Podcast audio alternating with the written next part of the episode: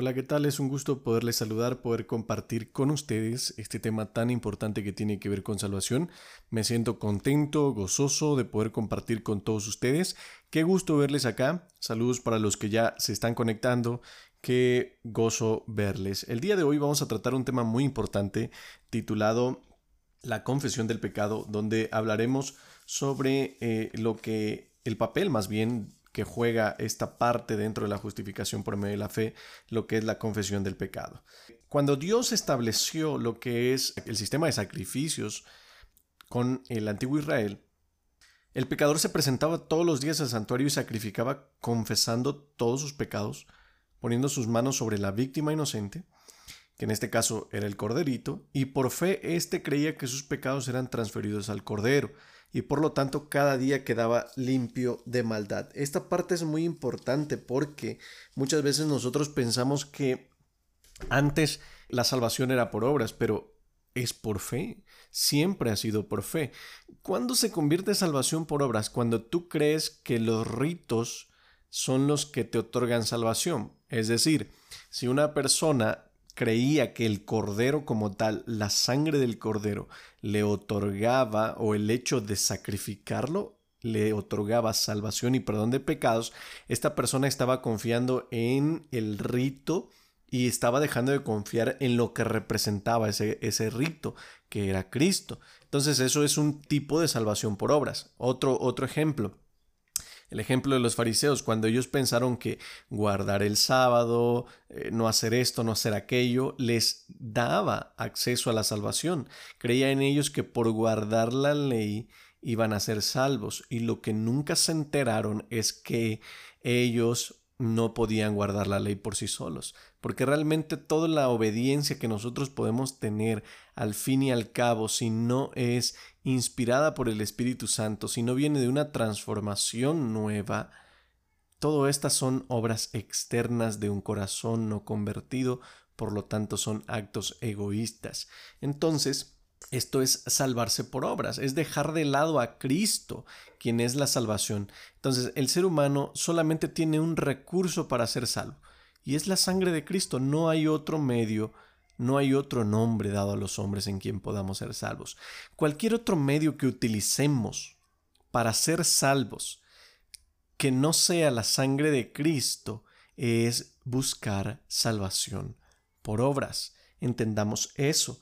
Entonces el pecador debía hacer cuando iba a confesar sus pecados, debía hacer un examen minucioso de su vida, porque mediante la confesión es como el pecador era limpiado. Al depositarlos cada día sobre Cristo, que es lo que representaba el Cordero, eso es muy importante recordarlo, porque pecado que no era confesado era pecado que no era perdonado. Por lo tanto, si tú no confesabas un pecado, era porque no lo reconocías y como no lo reconocías no lo confesabas y por lo tanto tampoco recibías limpieza. Porque hay algo muy importante que debemos entender. Para poder ser limpiados, para poder ser eh, lavados completamente, necesita haber confesión. Dice primera de Juan 1.9, si confesamos nuestros pecados, Él es fiel y justo para perdonarnos y limpiarnos de toda maldad. La importancia dentro del plan de salvación que juega la confesión de los pecados. Y muchas veces nosotros tratamos de evitar esta parte, como si confesar los pecados fuera malo.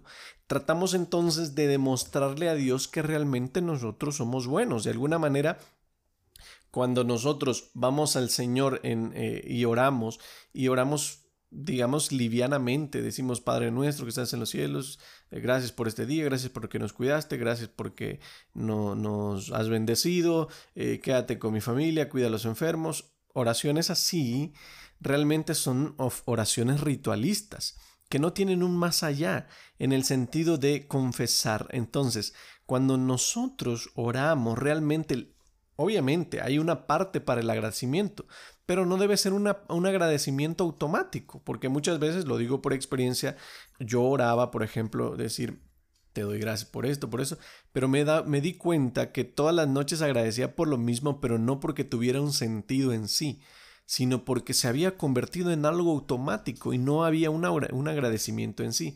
¿Qué es lo que tenemos que hacer? Es todos los días llevar nuestras oraciones a Cristo de una manera donde, quiero aclarar, hago un paréntesis, esto es solamente por la influencia del Espíritu Santo. No hay perdón del pecado, no hay confesión si el Espíritu Santo no lo revela. Necesita ser revelado por el Espíritu Santo porque hay algo que tenemos nosotros por naturaleza. Somos por nuestro yo personas que les es difícil reconocer sus errores. Siempre los ponemos en otras personas. Por ejemplo, si yo me enojo por alguna situación, cuando sucede esto, lo que hago es culpar a la persona que digo yo me hizo enojar. Hago responsable a la otra persona por venir con su actitud, por haber hecho algo que a mí me detonó esta emoción. Entonces siempre, e, esta es una forma de justificar, porque estoy justificando que si esta persona no hubiera venido con esta actitud, yo no me hubiera enojado. Y así vamos por la vida una y otra vez ante diversas situaciones, este es un ejemplo, pero ante diversas situaciones, nosotros no, en lugar de al encontrarnos en esa situación, reconocer nuestra falta, lo que hacemos es justificar. ¿Cuál sería el sentido correcto? Si me enojo ante una situación complicada, ante una persona que viene y me agrede y yo respondo de la misma manera, dejar de culpar a la otra persona, sino que este evento sirva para hacerme ver que en mí vive la ira y así cada una de las situaciones de mi vida, porque si no hacemos esto, lo que hacemos es negar que esto está dentro de nosotros. ¿Por qué hacemos esto? Porque creemos que a Dios hay que demostrarle lo bueno que somos, hay que hablarle de lo bueno que somos, que Él vea que somos aprobados, que ya estamos a cierto nivel, cuando mis queridos hermanos estamos muy lejos de ser limpiados precisamente porque no hay una confesión verdadera, sino un ocultamiento de pecados. Como por ejemplo, esta, esta, actitud es como si usted barriera su casa y al barrerla pone toda la basura debajo de la alfombra.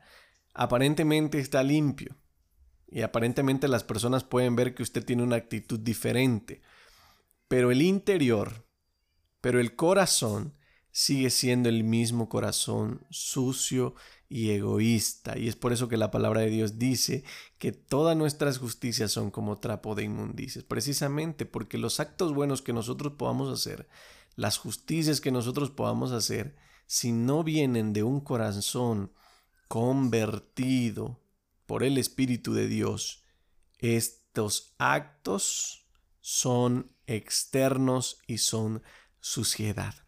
Así que es muy importante la confesión, precisamente porque si no hay confesión, no hay limpieza. ¿Quiere usted ser limpio? ¿Quiere usted ser renovado? Tiene que empezar a hacer la obra de reconocimiento en su vida permitirle al Espíritu Santo que ilumine su vida y como vaso que aparentemente está limpio cuando es iluminado por la luz se deja ver su suciedad. Así pasa con el Espíritu Santo. El Espíritu Santo ha venido a esta tierra precisamente para convencernos de pecado. Porque cuando el pecador puede ver y obviamente esto lo ve cuando se para delante de la ley y al verse delante de la ley se da cuenta que no puede guardarla. Y esto es así porque la ley, mis queridos amigos, no exige una obediencia a medias. La ley exige una obediencia perfecta, totalmente perfecta. Si nosotros tratamos de llevar una obediencia como la de nosotros, la ley nos va a matar, porque ella es santa, ella es justa y es buena. Y entonces no, no nos alcanza, por decirlo de otra manera, porque la ley solamente acepta una obediencia perfecta la obediencia perfecta de Cristo, porque es el único que ha podido guardar la ley perfectamente. Obviamente han habido otras personas, pero quiero decirlo en el sentido de que por ellos mismos no lo han logrado. Ha sido a partir de la relación que construyeron con nuestro Señor Jesús. Y producto de esa relación es que se ha dado el nuevo nacimiento, la espiritualidad del ser humano, porque mis queridos hermanos, el Evangelio realmente lo que nosotros debiéramos estar predicando es que en Jesús hay salvación, sí, de una muerte eterna, pero también que mientras sigamos viviendo en esta tierra, Él nos ha ofrecido un nuevo nacimiento, nos ha ofrecido una nueva naturaleza, nos ha ofrecido vencer por encima del pecado, nos ha ofrecido una conciencia plena para que ya no seamos emocionales, para que ya no seamos personas fluctuantes, para que ya no seamos personas llevadas de aquí para allá por nuestras emociones, por nuestros problemas, que estamos felices cuando solamente eh, todo va bien, sino que el Señor quiere darnos una estabilidad completa. Solamente esto se logra cuando el Espíritu implanta su fruto en nosotros y allí nace en nosotros el amor, el gozo, la paz, la paciencia, la benignidad, la mansedumbre, la bondad, la templanza y la fe. En la naturaleza espiritual, mis queridos hermanos, no hay miedo, no hay ansiedad, no hay angustia, no hay depresión, no hay ninguna emoción negativa. Si tú quieres gozar de todos estos privilegios, tienes que venir a Jesús y decirle, Señor, reconozco que soy malo, que soy pecador, que no puedo por mí mismo, pero quiero obtener aquello que me han dicho que se puede lograr en ti, que es una nueva naturaleza. Vengo así totalmente manchado de pecado, cargado de culpa, con todos mis defectos, para que tú seas quien me limpie. Y mis queridos hermanos, en esa relación de humildad, porque la humildad verdadera es reconocer precisamente que nosotros sin Dios no somos nada, que sin Él nada podemos hacer, es así como cada día el Espíritu Santo hará la obra de limpieza en nuestras vidas. Pensemos en esto, meditemos en esto. Necesitamos confesar más y más nuestros pecados. Les deseo un excelente mañana, una excelente tarde. Eh, depende de la, la hora en que estén viendo y les envío un fortísimo saludo. Que estén muy bien.